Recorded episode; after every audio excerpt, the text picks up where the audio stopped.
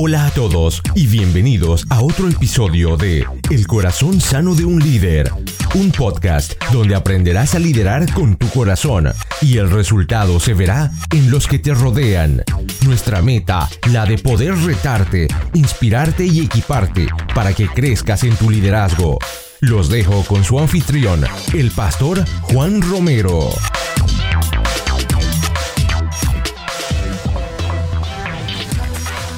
Hola, soy Juan Romero, el anfitrión del podcast El Corazón Sano de un Líder y les doy la bienvenida al episodio número 75 y estoy convencido que equiparnos no es opcional, es vital para nuestro crecimiento personal y cada episodio está cargado de herramientas, de ayuda sin importar la etapa en la que estés o lo que quieras alcanzar. Y si te preguntas de qué se trata este podcast, porque estás aquí por primera vez, pues básicamente lo que hago todas las semanas es sentarme con líderes de clase mundial, tanto líderes empresariales como líderes eclesiásticos, y hablo con ellos de lo que los formó como líderes y de sus experiencias. Trato de tener una conversación con el propósito de que tú, que me estás escuchando en este momento, puedas aprender los principios que ellos han desarrollado a lo largo de su vida. Y hoy no es la excepción.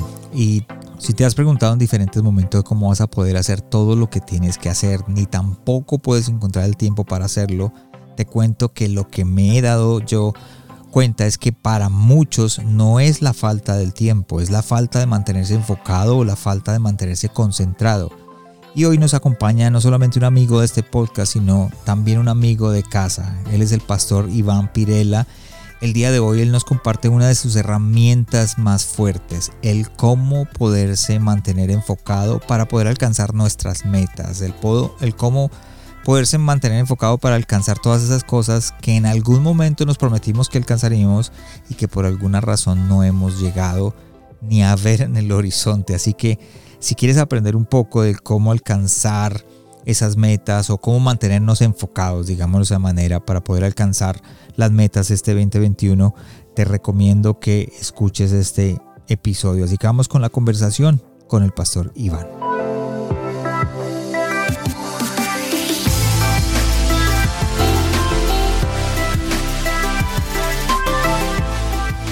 Hola a todos y gracias por estar en un nuevo episodio del Corazón Sano de un líder donde creemos que equiparnos no es opcional, es vital y hoy es para mí un honor tener de nuevo y reconectar de nuevo con el pastor Iván Pirela. Pastor Iván, bienvenido al episodio 75.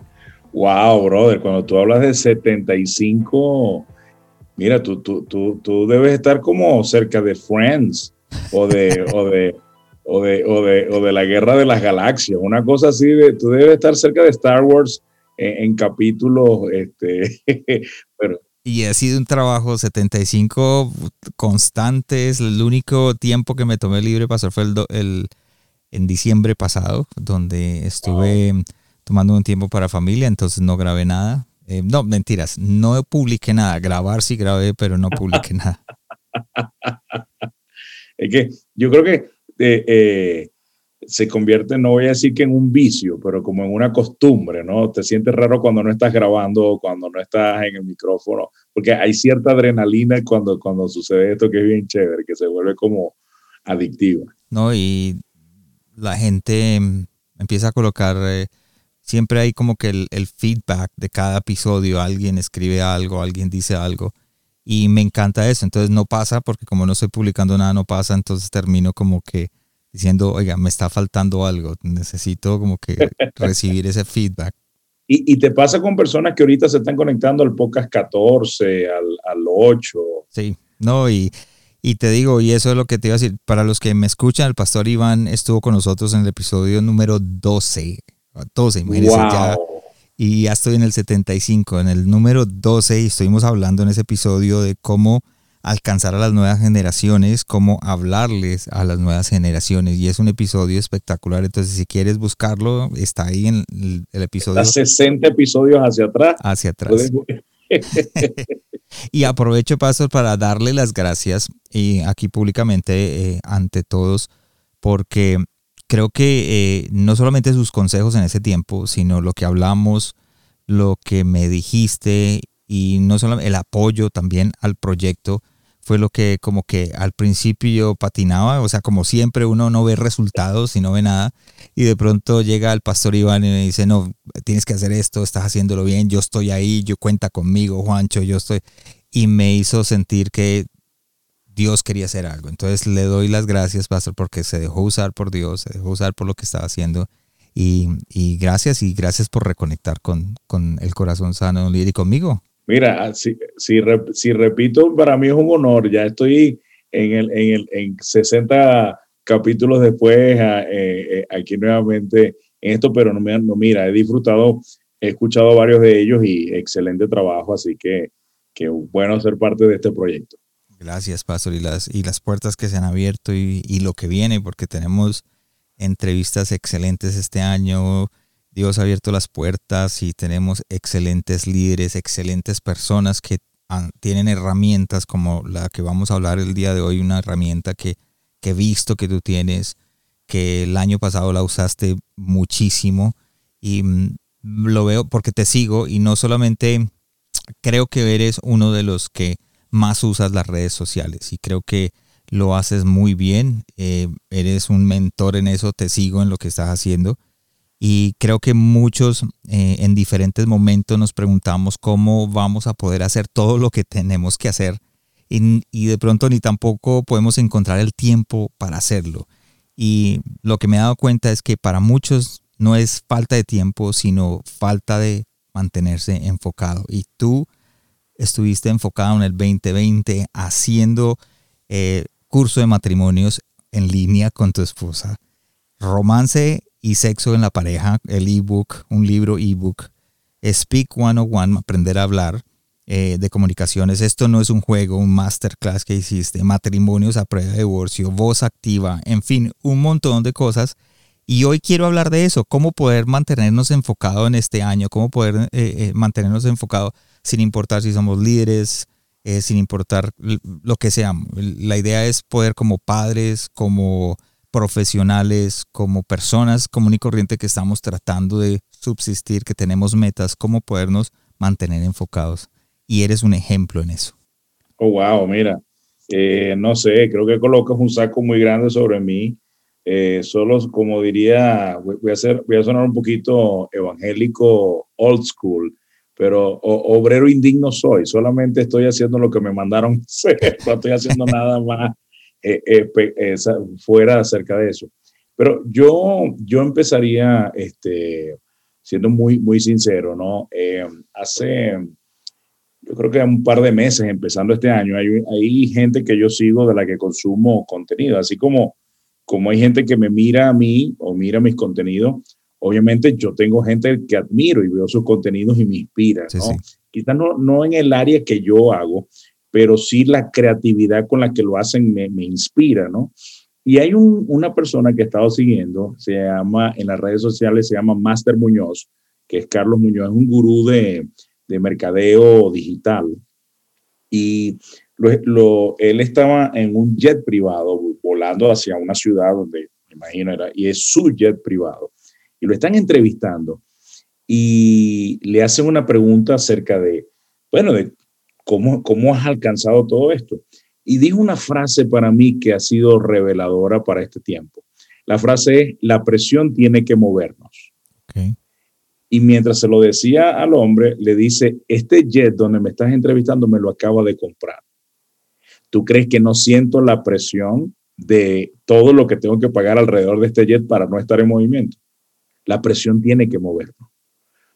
Entonces sentí como si Dios me, me, me estuviera hablando porque, o sea, lo que yo sentí es que la fe es presionada y, la fe tiene que moverse. Por eso Santiago dice el hombre de doble ánimo, ¿no? es inconstante en todos sus caminos, ¿no? Entonces, la constancia tiene que ver con mantener el ánimo para hacer lo que debes hacer. Porque, y, y pongo esto porque pandemia fue algo que me ubicó en muchas cosas. Por ejemplo, yo que estoy acostumbrado a viajar este, y, dar conferencias, predicar, tanto en, iglesias como en el sector privado, eso en pandemia se acabó. O sea, de, de 150 vuelos normales que tomo en un año promedio, tomé uno solo en, en 2020.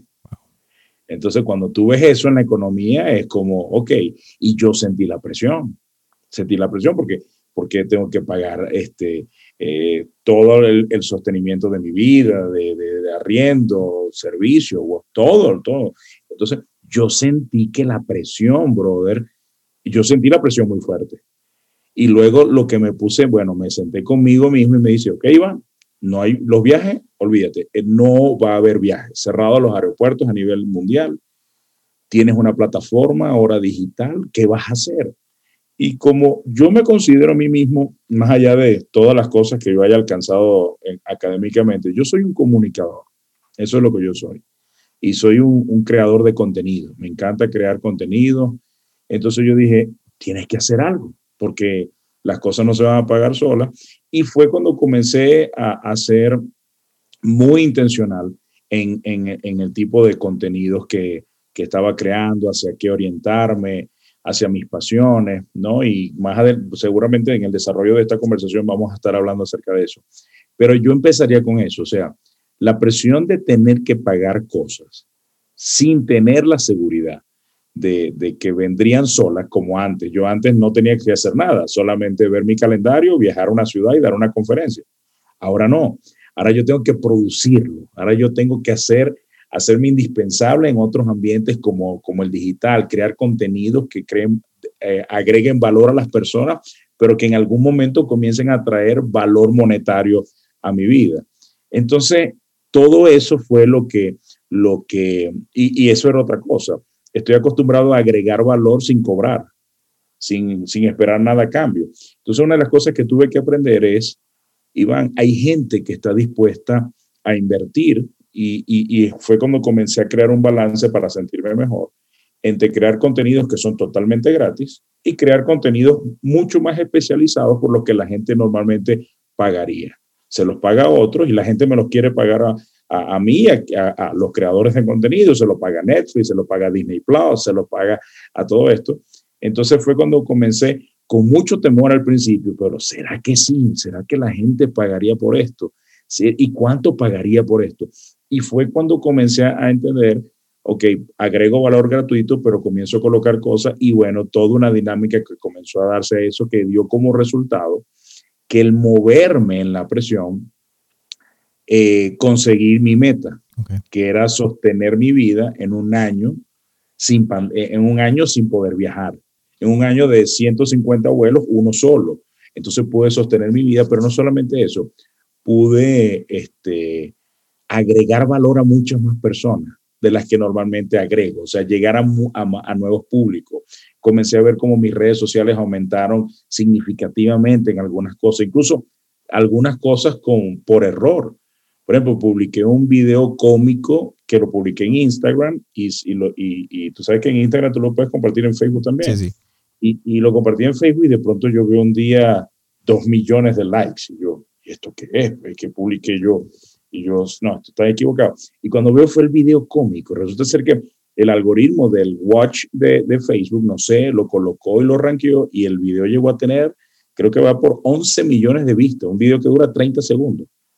Y eso llevó mi página de Facebook, que tendría yo como 10 mil o 12 mil personas, a 45 mil seguidores en este momento. O sea, ni siquiera ni, siquiera que yo te diría, no, fue una estrategia.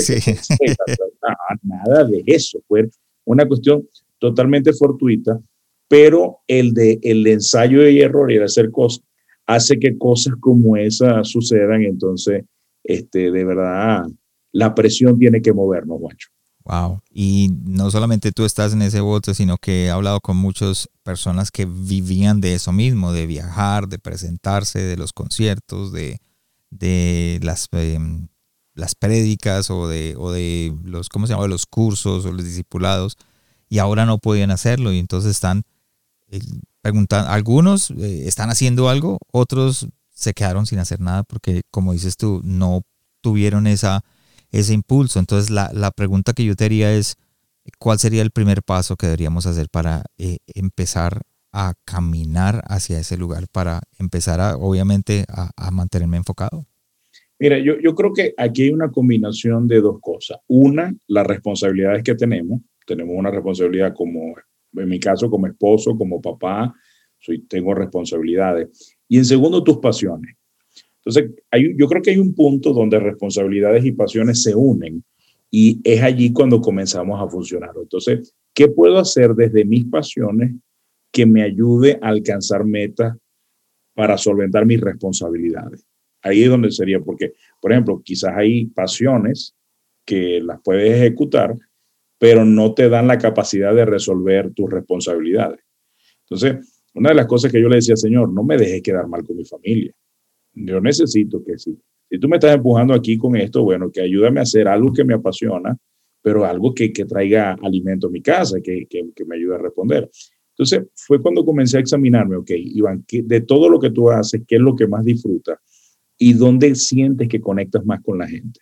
Entonces, aquí es donde yo comienzo a ver, ok, de todo el universo de cosas, cuáles son de las que me apasionan, las que conectan con la gente, que yo las disfruto, que agregan valor y que de alguna manera, entonces comencé a ver, bueno, eh, obviamente hace muchos años trabajo con matrimonio, pero comencé a ver, ok, ¿qué área de matrimonio debo responder? Comencé a trabajar con solteros, ¿qué área con solteros debo responder? Y obviamente, a medida que fui avanzando en el tiempo, eh, una de las cosas que yo siempre digo a la gente es que uno siempre tiene que aprender a leer su audiencia. Es como Jesús que cuando dice que vio las ovejas, tuvo compasión porque las vio sin pastor. Bueno, ¿en qué área la gente no está siendo pastoreada? Y, por ejemplo, han, han nacido unos proyectos súper interesantes. Por ejemplo, el curso prematrimonial, que estamos ahorita ya a más del 60%, este, ha sido una locura. Tengo gente de 10 países haciendo el curso. Hay más de 100 parejas allí inscritas. Y cuando yo veo esto, toda una falencia en, en, los futuros matrimonios. Yo comencé a darme cuenta, si yo no enseño a los, sí, por ejemplo, tengo una manera de pensar de que hay, hay matrimonios que están mal ensamblados, gente que no se debe haber casado. Sí, yo también pienso lo mismo.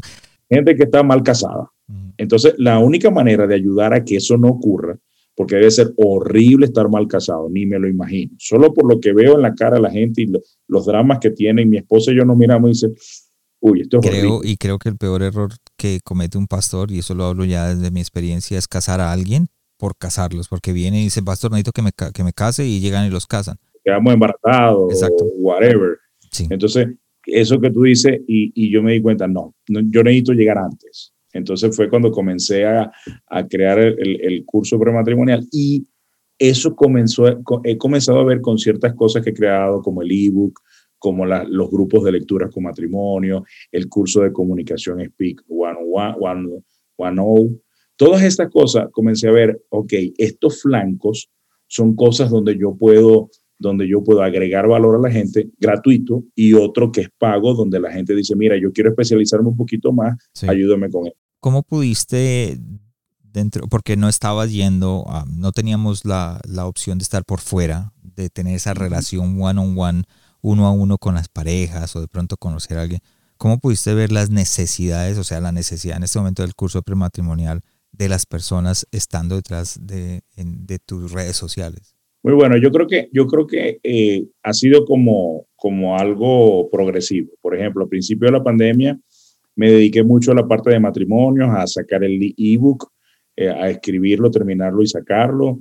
Este, la parte de matrimonios, comencé a, bueno, a, a, muchas invitaciones comenzaron a llegar cuando la iglesia a nivel latinoamericano en Estados Unidos se dio cuenta que esto de la pandemia y la virtualidad se iba a quedar un rato, entonces comencé a recibir invitaciones para hablar de sexualidad, okay. para hablar de, de, cosas. Entonces comenzaron a darse invitaciones tipo viaje donde llegaban ofrendas, obviamente no como cuando uno viaja, pero comenzó por allí.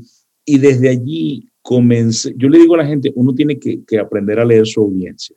Y comencé, obviamente, en la consejería, comencé a ver casos de, de matrimonios o gente que convivía, mira, esto no era lo que yo pensaba yo. Y, comenzaron las preguntas, usted hace cursos prematrimoniales, yo lo hago con la gente de mi iglesia. Pero comencé a ver esto yo por aquí, yo, mmm, aquí hay algo. Entonces comenzó la cosa yo dije, no, yo voy a preparar, es más, voy a preparar el contenido antes de lanzarlo. Las cosas que yo hubiera querido haber aprendido que no me enseñaron antes de casarme. Y por ahí comencé a, a elaborar el contenido.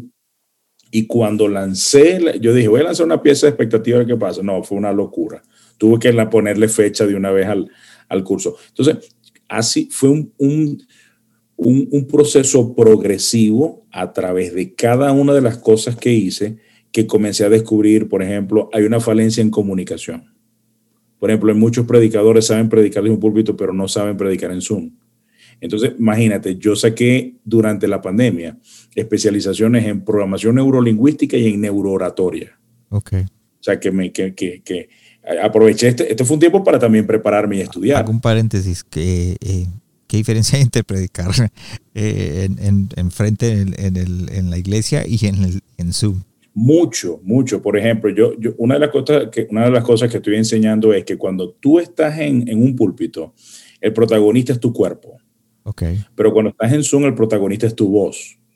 Entonces tienes que aprender, no, y, no, y no es que en Zoom el cuerpo no juegue, pero recuerda que solamente están viendo una foto eh, tipo, o sea, un, corte de plano americano. Entonces tienes que aprender a hacer muchas cosas en plano americano, aprender a auxiliar, pero sobre todo en Zoom, tú sabes, en el púlpito, yo le digo a la gente, ve de izquierda a derecha y de derecha a izquierda.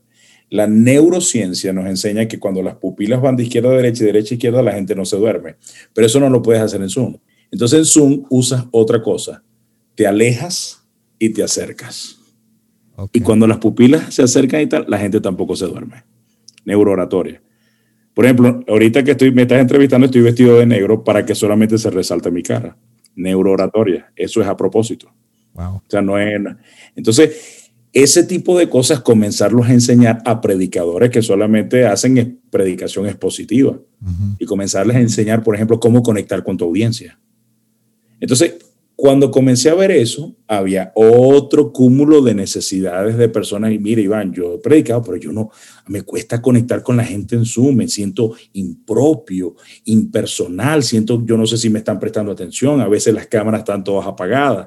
Entonces fue cuando yo dije, mira, hay que levantar una generación de predicadores que sean buenos comunicadores también que aprendan a, producir el engagement con la audiencia. Entonces, preparamos también todo un material allí y bueno, ya, ya llevamos dos generaciones de, de Speed eh, 1.0 y ahora vamos a lanzar la tercera generación porque ha sido genial en ese Pero ha sido como un descubrimiento progresivo mientras hemos avanzado, hemos comenzado a ver necesidades y yo lo que creo es que lo que hemos tenido que hacer en, en ser rápidos en descubrir la necesidad e inmediatamente comenzar a, hacer algo al respecto. No, no dejarlo como un proyecto efímero, sino como de una vez, ok, vamos a hacer esto, diseño, que sé, cuando lo, cuando lo metemos en calendario, lanzamos. Ser agresivos. ¿Cómo puedes identificar que eso es lo que hay que hacer? Mucha gente le da miedo a, fallar. Ajá. Entonces, ¿cómo podemos identificar que a veces es mi paz, no quiero fallar?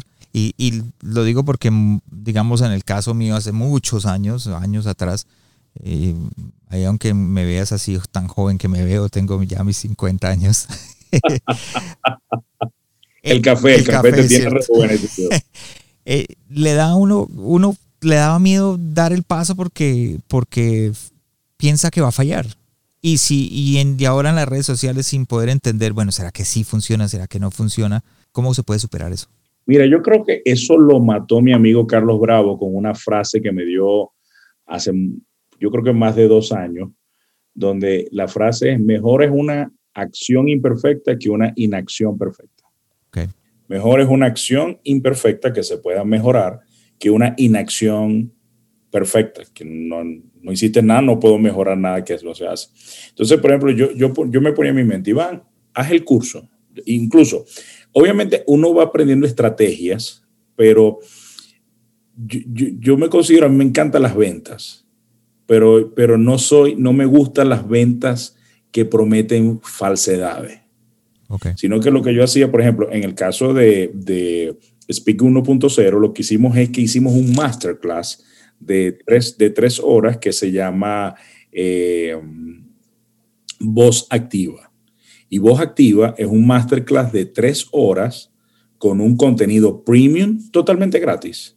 Y lo que hacíamos es que después que le damos un, o sea, un bistec realmente, un lomito de contenido para gente que, que no sabía sobre contenido, ahí lanzábamos el contenido ya de pago. Mira, para los que están interesados, tenemos un curso ya no de tres horas, sino de siete semanas, donde vamos a hacer eso. Mm, normalmente el 60-70% de la gente del curso gratuito se inscribe.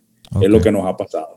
Porque dicen, si este contenido me lo diste en tres horas, oye, ¿qué me vas a dar en siete semanas?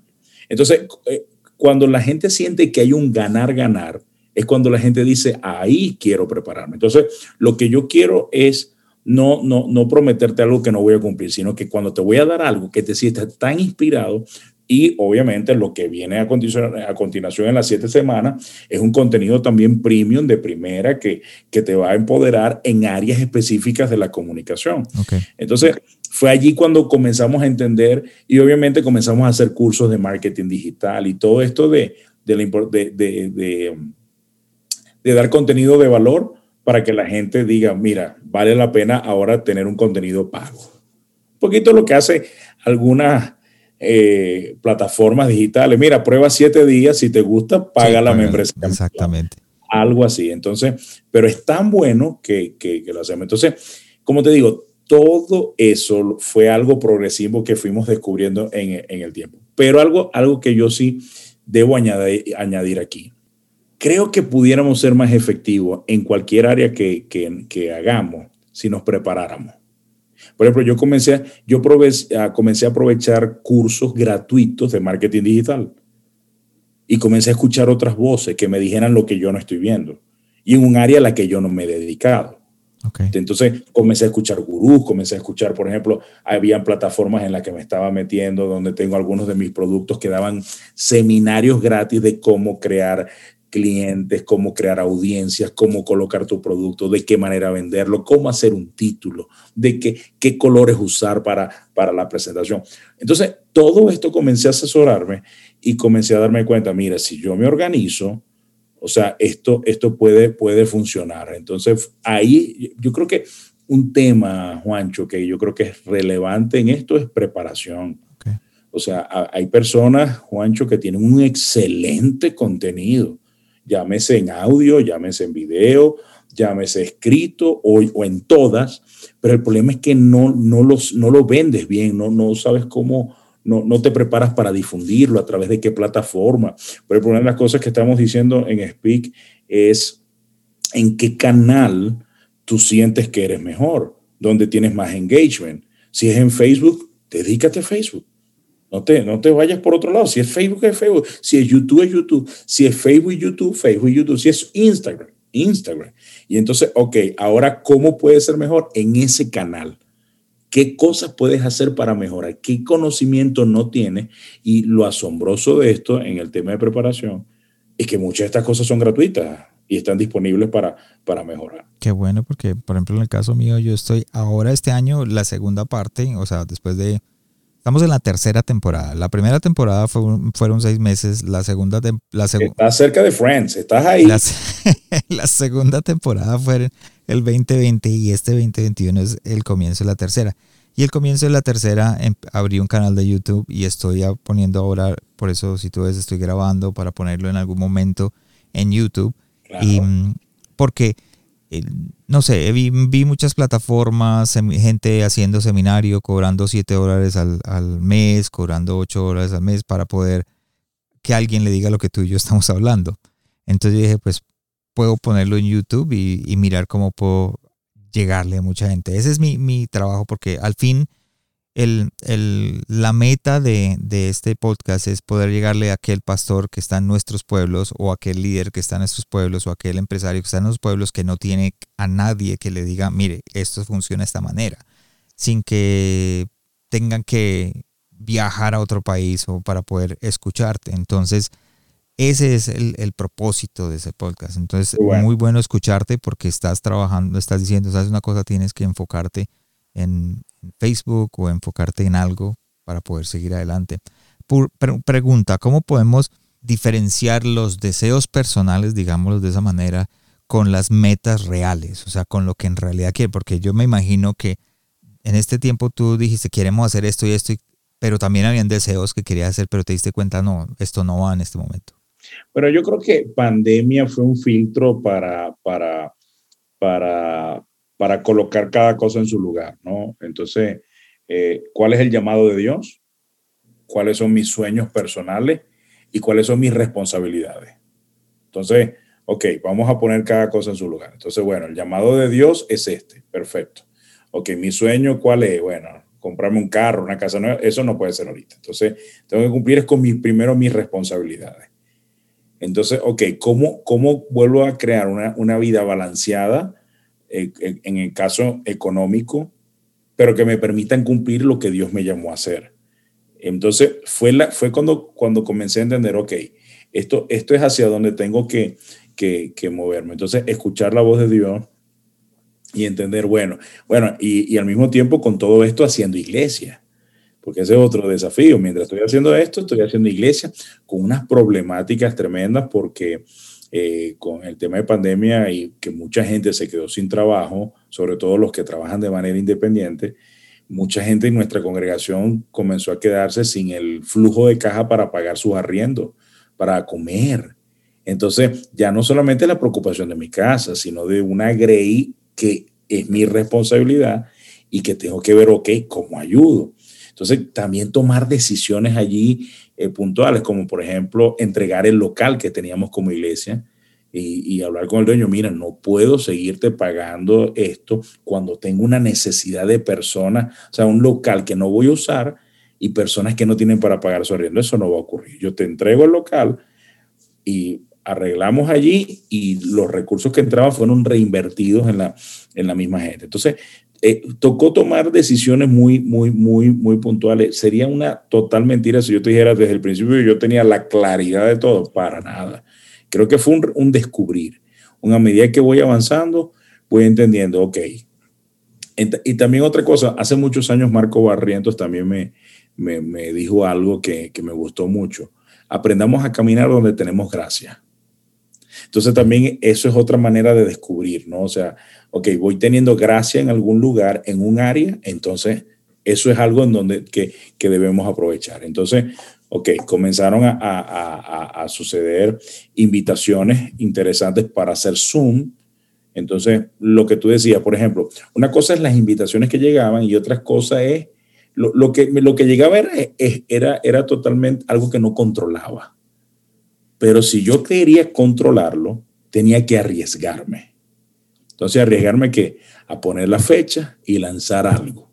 Y yo con mi mente, bueno, aunque se inscriban dos, lo hacemos. Pero hay que sentar un precedente de algo que hay que comenzar a hacer. Y gracias a Dios no se inscribían dos, se inscribían 50, 70, 100, 200. Entonces yo decía, ok, esto va, esto va a ser. ¿Cada cuánto tiempo lo voy a hacer? Y, comenzaron a llegar propuestas interesantes. Por ejemplo, gente que eh, tenía plataformas digitales me decía, mira Iván, tú tienes, tú tienes contenido, yo tengo plataforma. Entonces, ¿qué tal si hacemos algo? Dame contenido, yo pongo mi plataforma y nos asociamos y vamos mitad y mitad. Y yo, chévere, vamos a probar esto también a ver qué pasa. Sí. Y comenzamos a crear contenidos por otras personas. Esas personas los vendían en sus plataformas y yo comencé a generar dinero por allí.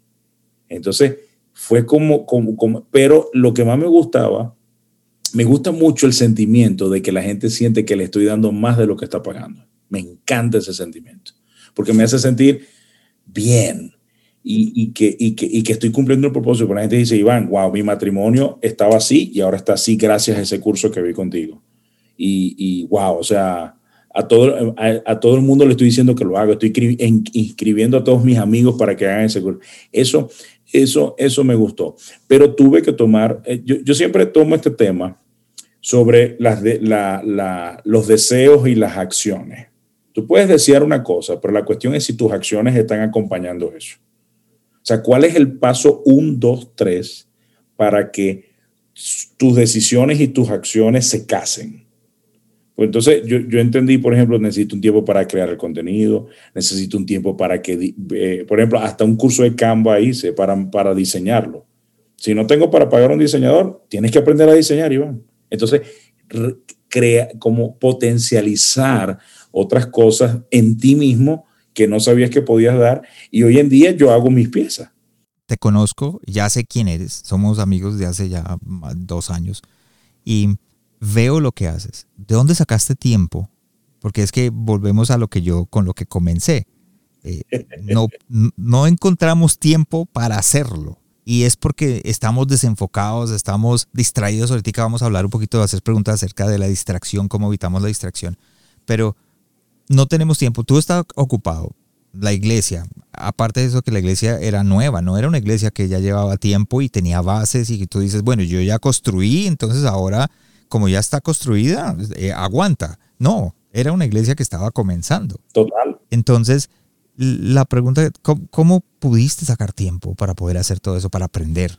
Para, te, te, levantabas a las 4 de la mañana, dijiste, ¿sabes una cosa? Me meto a las 4 de la mañana. Eres, eres como, te conozco también y sé que eres como los murciélagos, te acuestas a la 1 de la mañana. Muy tarde. Yo, yo, yo me acuesto muy tarde y no me paro temprano. Voy a ser muy honesto. Yo, o sea, yo no soy de las 6 de la mañana a levantarme.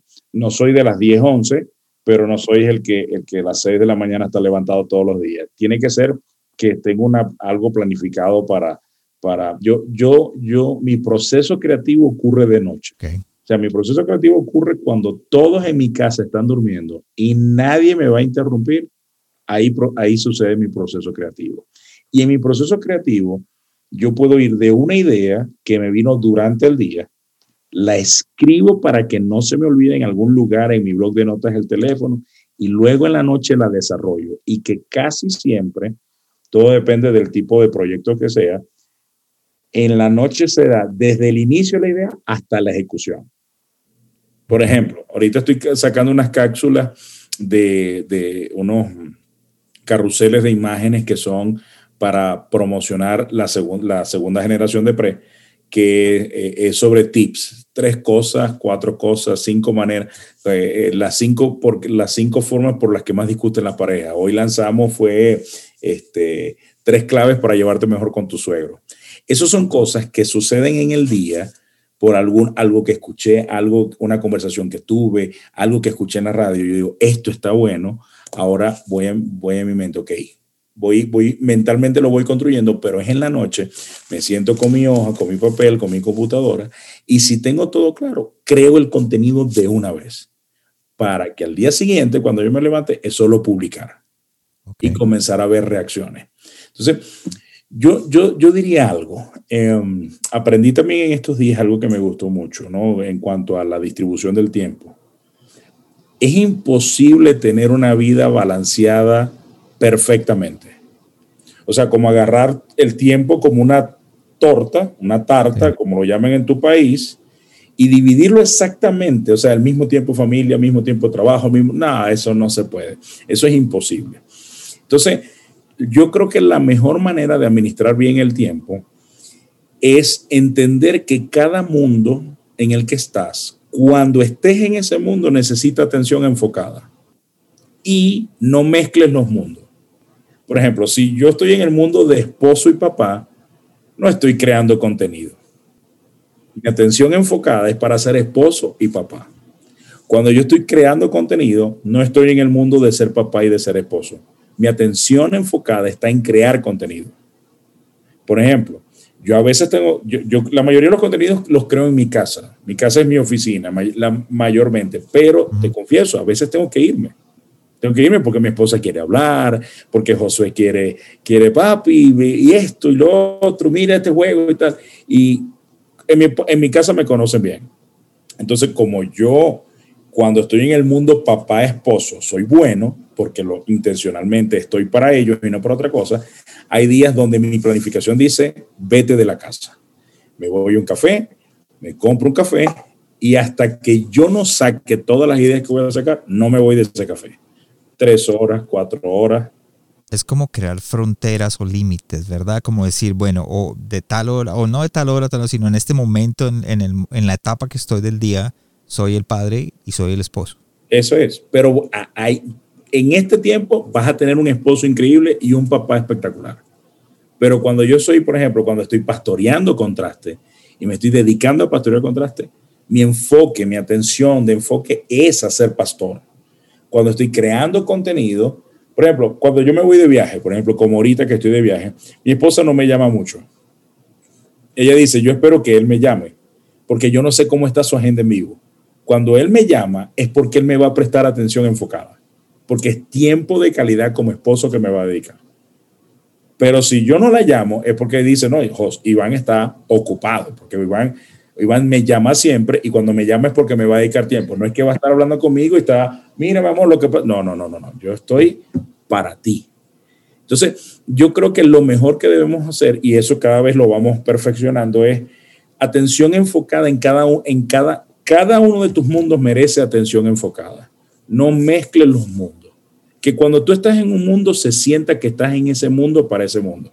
Cuando yo estoy creando contenido, mi familia ni me molesta ni me llama porque saben, él está creando y nos conviene que cree, porque en base a lo que él hace, es que puede ser responsable para llevar nuestra vida. Entonces, nadie se mete en eso y cuando me recuperan otra vez, ahora, puede pasar, brother, que en el proceso creativo que yo tengo de un día, resuelvo varias semanas de cosas o sea, no es algo que yo hago todos los días, por ejemplo. Puede ser algo que, que, que, que, por ejemplo, en, me siento y salieron dos, tres cursos que pensé en mente y ya están elaborados, listos, solamente de, de, de crear el contenido, la ruta está clara cómo lo voy a hacer. Y ya a lo mejor no, no, no, no me vuelvo a, a sentar en un proceso creativo hasta dentro de una semana, pero ya están dando todo. Entonces, yo lo que diría es esto, o sea, tienes que entender cuáles son tus mundos, entender que cada mundo es importante, pero que no se ejecutan al mismo tiempo. Ese es el error que muchos cometemos. Que cuando somos esposo y papá queremos también hacer proceso creativo, también queremos hacer negocios. No, no, no, no, no, no, no. Incluso a mí me ha pasado a veces que me voy de vacaciones con mi familia. Me voy de vacaciones, pero nos vamos por un periodo largo, supongamos.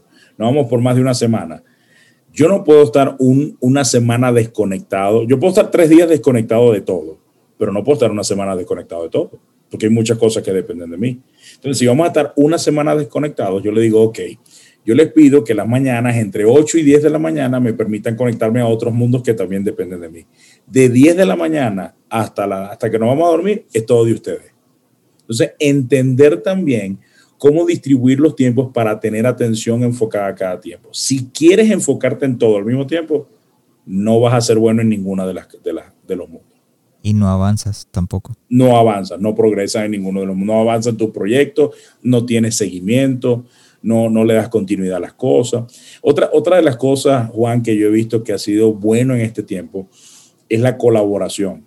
O sea, muchos de mis proyectos hoy en día ya no son unitarios, son en colaboración por ejemplo, donde, donde es chévere porque, porque alcanzamos más con menos esfuerzo, porque ahora es un esfuerzo compartido. Entonces, por ejemplo, hay, áreas en las que yo soy malísimo, pero me asocio con alguien que es buenísimo y le encanta lo que a mí no me gusta hacer. Feliz, porque me encargo de mi parte y la otra persona feliz hace la parte que yo no haría. Entonces, este, eso, eso han nacido, por ejemplo, Speak 1.0 y, y Voz Activa, que los hago con Harold Insignares, son proyectos colaborativos donde Harold hace unas cosas dentro del proyecto que yo jamás pudiera hacer, pero las puedo hacer gracias a él. O sea, si me tocara a mí solo, no hubiera sido mucho más lento todo el proceso. Entonces también la colaboración te permite también enfocarte en lo que tú eres bueno. Ok, buenísimo. Pastor, y hablamos de eh, un poquito antes sobre distracciones.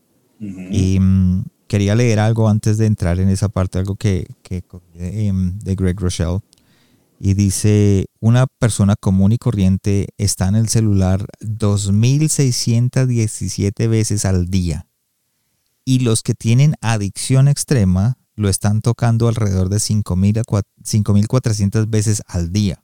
Eso es distracción total. Una persona común y corriente está en las redes sociales alrededor de 144 minutos en el día, o sea, redes sociales en Facebook, en Instagram, en Twitter, TikTok, Snapchat ¿cómo podemos ver, eh, eh, cómo podemos evitar esas distracciones, digámoslo de esa manera, para poder seguir enfocándonos en lo que está, como en el caso tuyo, tú dijiste, bueno, vamos a trabajar en el curso prematrimonial y te enfocaste y lo hiciste, pero hay distracciones y muchos de, las, de los que nos escuchamos a veces tenemos ese, el problema de que vemos una mosca pasar y nos vamos detrás de la mosca y se nos, se nos olvidó dónde estábamos. Mira, yo creo que yo soy una persona que se distrae con mucha facilidad. Yo me distraigo con, mucha facilidad. Y yo soy una persona, yo diría, nunca tome mi ejemplo, soy muy extraño cuando creo contenido. A mí me encanta ruido a mi alrededor. Okay. O sea, yo me voy a un lugar, por ejemplo, a mí me encanta escribir cuando yo voy a un lugar, por ejemplo, un café donde la gente pasa y, y, y ocurre vida. No sé por qué, pero me inspira. Incluso me encanta, si hay un televisor y están pasando deportes, aunque no lo vea, por lo menos escuchar y saber que está pasando algo y, y, y volteo a un lugar e imágenes están ocurriendo. No sé por qué, pero me inspira, me inspira a, escribir. Y, yo decido si esa bulla o, ese, ruido a mi alrededor ya no me ayuda, entonces me pongo mis audífonos con música que me gusta y comienzo a escribir. O sea, yo no, soy el que se aísla a un silencio total para poner, no. Entonces, una de las cosas que uno debe encontrar es, este mundo está lleno de ruido. Entonces, ¿cómo, cómo encontrar el ruido que acompaña lo que estás haciendo?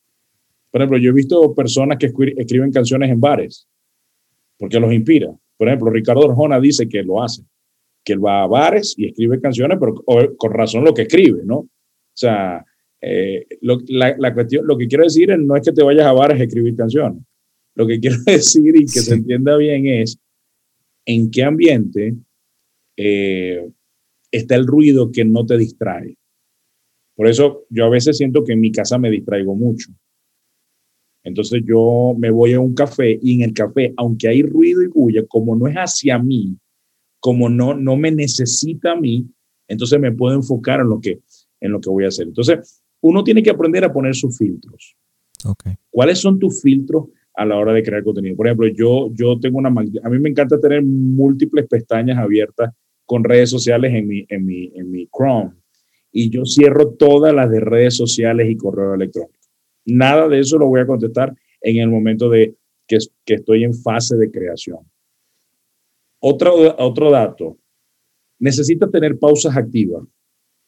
Y, por ejemplo, a mí en las pausas activas puedo ir a redes sociales o puedo ir a jugar algo en mi teléfono. Participo en torneos de golf que me gustan y es una pausa activa en un momento como para, para, para bajar eh, eh, la bruma de todo el contenido que estoy creando y en ese momento quizás me viene una idea adicional, aunque estoy haciendo una cosa en la que me estoy divirtiendo. Pero esas pausas activas son buenas. Incluso este, tener una conversación con alguien, enviar mensajes de voz con alguien, mira cómo está la cosa. Incluso hay personas, mira, estoy haciendo esto, ¿qué te parece? Eso en el proceso creativo eh, es chévere y te mantiene enfocado. Yo te diría es, este teléfono que es una, es una herramienta que tenemos, eh, uno tiene que aprender a cómo ponerse freno. Si tú estás en un proceso creativo, tienes que deshabilitar todo, o sea, tú intencionalmente deshabilitarlo. Lo, lo, por ejemplo, a veces me ha tocado apagar el teléfono, apague, literalmente apagarlo, apagarlo y tomar un lápiz tipo vieja escuela, mi hoja y comenzar a diseñar y escribir lo que quiero, lo que quiero, lo que quiero hacer. Y yo dije lo del teléfono simplemente porque creo que es el ejemplo más palpable que tiene cualquier persona que me escucha como algo que te puede distraer en cualquier momento. En bueno, el famoso síndrome de, necesario. Del, del, FOMO, el Fear of Missing Out. O sea, e, eso, eso es un síndrome. El síndrome de sentir que te estás perdiendo de algo. Y por eso tienes que ir a tu teléfono a ver si estás desactualizado con una noticia que no sabes. A ver si hubo un volcán en erupción. Sí. O, o, si, no sé, o sea, no sientes que se pierde la vida. No, no te pierdes nada, no. O sea, está bien a veces poner las cosas en pausa para darle play a lo que quieres alcanzar. Porque resulta ser que de todo lo que tú estás consumiendo contenido, hacen lo mismo.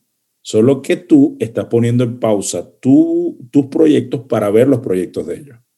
Entonces, bueno, pon un momento pausa en los proyectos de ellos para dibujar, diseñar los tuyos. Eso, si no lo haces, no lo, no, no lo vas a hacer. Ahora, no seas tan rígido, como te digo, yo tengo que buscar ambientes de ruido, de ruido natural, de gente caminando para yo concentrarme. Bueno, ¿cuáles son los ruidos que acompañan tú? Por ejemplo, hay gente que puede diseñar en un autobús, se monta en un autobús público y ahí uh -huh. escribe, escucha. Por ejemplo, yo he escuchado gente de stand-up comedy, literalmente. Hacen los personajes que hacen en los programas como Sábado Felices aquí en Colombia, sí. en un autobús. Nadie sabe que ellos están allí. Y los escritores están tomando notas de cosas que pasan al día y las convierten en chiste y luego se las envían al, al comediante profesional para que las convierta en una rutina. Que eso es un proceso creativo que sucede en un autobús, porque están los personajes, los dichos, las palabras, los acentos, los nombres raros, todo eso está allí. Bueno, ¿cuál es el ambiente que te produce un ruido que te conecta, no que te desconecta, con el proyecto que estás creando? Qué bueno, Pastor. Y una última pregunta antes de entrar en las últimas cinco preguntas que tengo en cada episodio. Para aquellos que están eh, de pronto escuchándonos y dicen, bueno, es que eh, el pastor Iván ya lleva un año completo trabajando desde enero, eh, cuando empezó todo esto del COVID-19, pero yo no he comenzado. ¿Es muy tarde para comenzar? No, para nada. Más bien, cada día que pasa, todos nosotros nos estamos perdiendo de eso que tú tienes, que, que es un factor diferencial. Por ejemplo, mucha gente me ha dicho, Iván, me encantaría escribir algo para matrimonio, pero existen tantos libros. Ya gente escribió, hasta tú escribiste, Iván. Entonces, ¿qué voy a decir yo que no se haya dicho? Yo te aseguro que todos los libros no tienen ni asoman la perspectiva que tú tienes. No tengas temor a, a, escribir algo porque ya se escribió, porque ya se dijo. Tu perspectiva necesitamos escucharla. Ahora, una de las cosas que, que, también veo es que cada uno de nosotros, como diría John Maxwell, somos influenciadores. Todos, ¿no? y ojalá usáramos mejor esa palabra, porque influencer ahora es alguien que, que, que hace locuras para alcanzar un like. tiene muchos seguidores. Sí, yo creo que un influenciador debería ser una persona que influencia para el progreso de la gente, que hace que la gente evolucione. Y hago un paréntesis, pasa. Imagínense que persona, aquí voy a confesar algo aquí delante de todos el podcast. Yo no tengo muchos seguidores en Instagram, ni tampoco tengo muchos seguidores en el podcast de Instagram y en el, y en el Facebook de, del podcast, a comparación de lo que tienen muchas otras personas, ¿cierto? Pero yo tengo muchísima gente que me escucha. Es decir, tengo una audiencia grandísima, pero no tengo seguidores. Entonces, hay veces me, me, hago esa pregunta, bueno, no estoy siendo influencer. ¿Por qué? Porque no tengo tantos seguidores. Pero en realidad no es así. Estoy influenciando a un montón de gente que me está escuchando en otros países que no me siguen, pero que están escuchándome. Quizás lo que pudieras usar es una técnica para que fueran seguidores. Chévere. Pero la pregunta es, ¿cuál es la meta? ¿Que sean seguidores o que sean influenciados? Que sean influenciados. La meta es que sean influenciados, entonces muere a tener millones de seguidores. Lo importante es que cada persona, por ejemplo, ¿qué pasa con las personas que, por ejemplo, que no, no, no buscaron tu podcast, sino que alguien agarró el podcast, lo puso en, en parlante y varias personas lo escucharon y fueron influenciados por ese podcast? Pero no siguieron la cuenta, pero alguien hizo que los escuchara. Entonces, eh, por ejemplo, ah, yo estoy haciendo ahorita evangelista de Clubhouse, porque me encanta la aplicación, que por cierto, te, te vi que estás allí también y ya te sigo. La, la puse esta semana, yo iba a todo el mundo está en Clubhouse, pues hagámosle. Y, y, pero, y, y, qué es lo que yo he hecho? Pongo mi, mi speaker en voz alta en algunas reuniones donde he estado y la gente, Iván, ¿y eso qué es? Y ese tema tan interesante. Y yo, adelántense, métanse ahora, Clubhouse, una aplicación y tal, les explico. Porque, y ahí está, mm, yo, ellos no lo siguen, pero comenzaron a escuchar contenido y fueron influenciados por el contenido. Entonces, yo, yo diría esto, nunca es tarde para empezar, pero a medida que postergues las cosas por paradigmas que tienes en tu mente, que solo están en tu mente, vas a dejar de, de, de, de, ver, de palpar que lo que Dios te dio, que esa sabiduría, conocimiento que tú tienes es necesario. Hay una audiencia que te va a escuchar a ti que no me va a escuchar a mí y viceversa. Y hay de tantas personas, John Maxwell dice que todos somos influenciadores, todos influenciamos. Dicen que las personas que menos influencian en la vida influenciarán en su vida por lo menos 10 mil personas. Bueno, entonces, si esto es así, ahora no tengas temor, lo que no sabes hoy lo sabrás. Es mejor una acción imperfecta, mejorable, que una inacción perfecta. Yo, yo te aseguro que Juancho no empezó con todos los equipos que tiene el día de hoy. Él ha venido perfeccionando los micrófonos, los parales.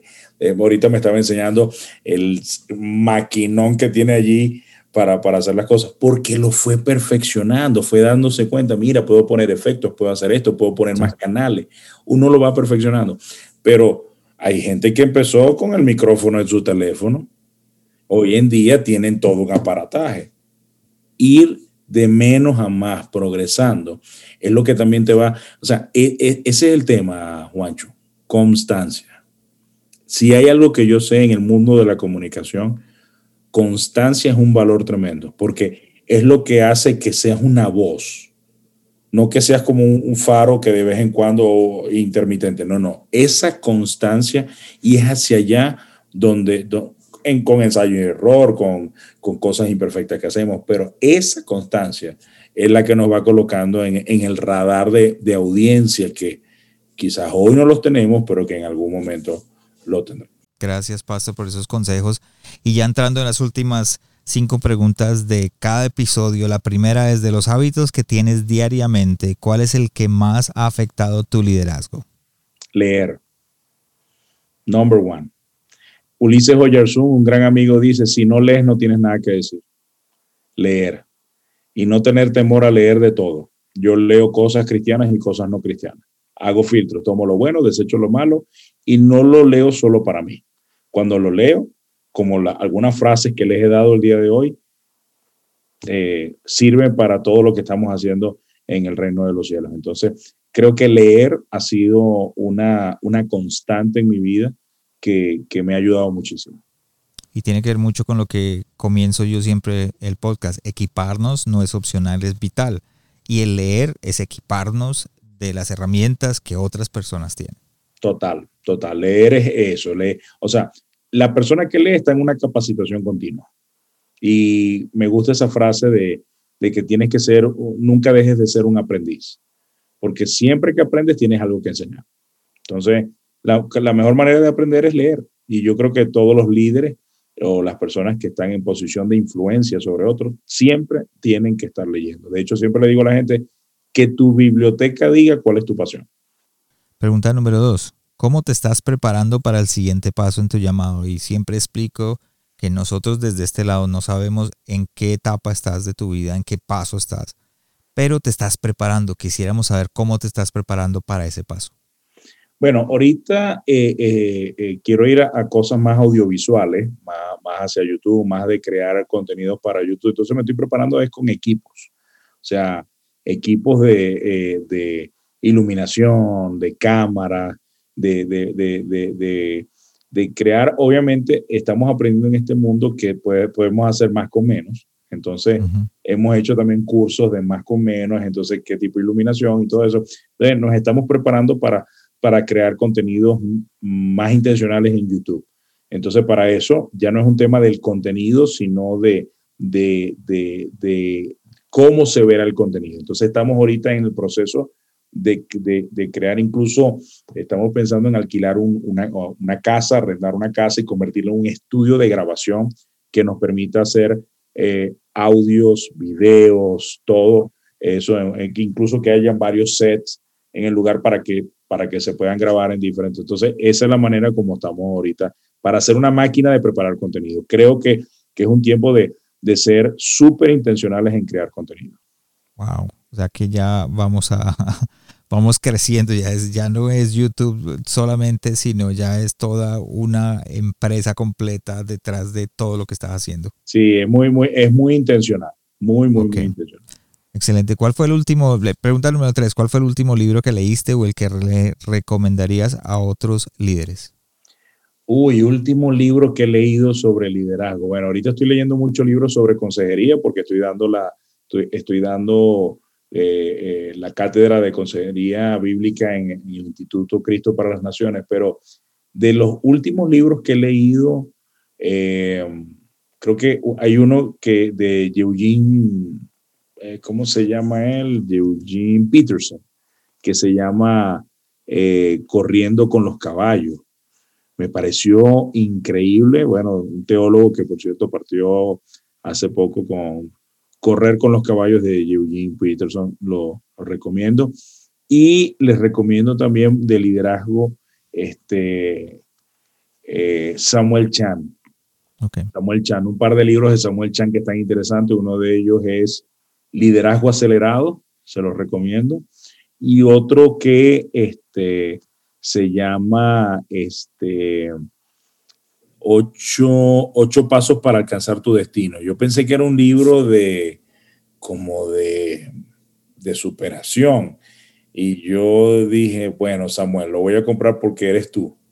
Pero ese título no me convence. Y resulta ser que menos mal que lo compré, porque es un libro increíble y es un libro para todo aquel que es gerente de una empresa o pastor de una iglesia, les va, les va a funcionar. Por ejemplo, uno de los capítulos habla de de las etapas de fracaso, cómo manejar los fracasos, cómo manejar las pérdidas, cómo manejar la, la, por ejemplo, él habla de tú crecerás hasta donde está tu umbral de dolor. Si tu umbral de dolor es muy bajo, no vas a crecer mucho. Pero si tú subes tu umbral de dolor, crecerás tan alto como está tu umbral de dolor. Entonces, ese es un capítulo de los nueve o diez que tiene les recomiendo mucho Samuel Chan. Excelente, Pastor. Y para los que me están escuchando por primera vez, eh, como lo digo siempre, en la página de internet el corazón sano de un líder.com va a encontrar el episodio 75, que es el del Pastor Iván. Ahí van a estar todas las notas del podcast, el resumen, eh, enlaces a los libros que acaba de recomendar. Si no tuviste cómo anotarlos, puedes ir ahí para encontrarlos y buscarlos. Y también las redes sociales del pastor, Facebook, Instagram y todo lo que él está haciendo en este momento. Y ya la última, ah, no, mentira, la última no, la cuatro, pastor. ¿De quién o de qué estás aprendiendo en este momento? ¿De quién o de qué? Mira, ¿de quién? Estoy aprendiendo mucho de, de personas que no son de mi círculo normal. Por ejemplo, normalmente consumo de, de pastores, pero por ejemplo estoy aprendiendo mucho de, de este hombre, de Carlos Muñoz, que es un gurú, así lo consideran en toda la parte de mercadeo y negocios digitales, pero está soltando perlas sobre otras cosas de la vida interesantes, ¿no? Y te invita a pensar diferente. Me gustan las personas que me sacan de mi manera de pensar. Y cristianos, te diría, mm, me gusta mucho lo que Andrés Speaker está haciendo y Chris Méndez también.